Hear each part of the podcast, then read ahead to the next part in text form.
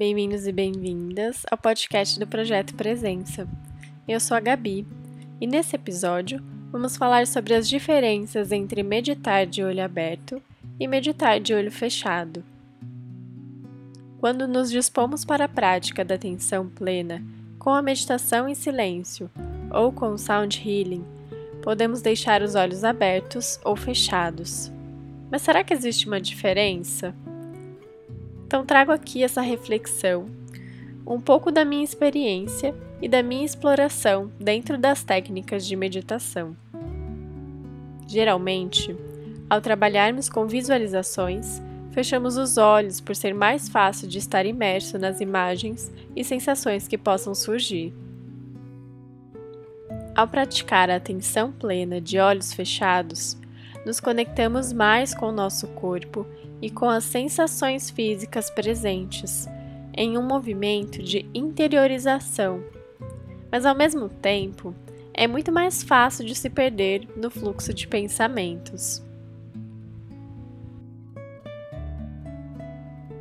Muitas técnicas de meditação budistas, como o budismo tibetano Mahayana e o budismo japonês Zazen, indicam que a meditação deve ser feita de olhos abertos, olhando para frente com os olhos semiabertos e com um ângulo de 45 graus.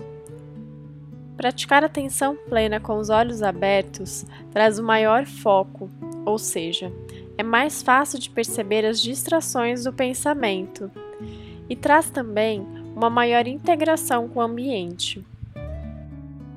A vantagem aqui é que a prática de meditação pode se estender para o restante do dia, não necessitando dedicar um tempo para sentar e praticar, pois já que já vivemos com os olhos abertos, é como se fosse tudo um momento só de atenção plena. Essa é apenas a minha percepção sobre as diferentes formas de meditar. Te convido a experimentar e ver se isso faz sentido para você também.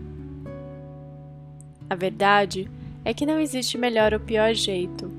São jeitos diferentes, com resultados ligeiramente diferentes, mas com o mesmo objetivo: trazer atenção plena para as nossas vidas.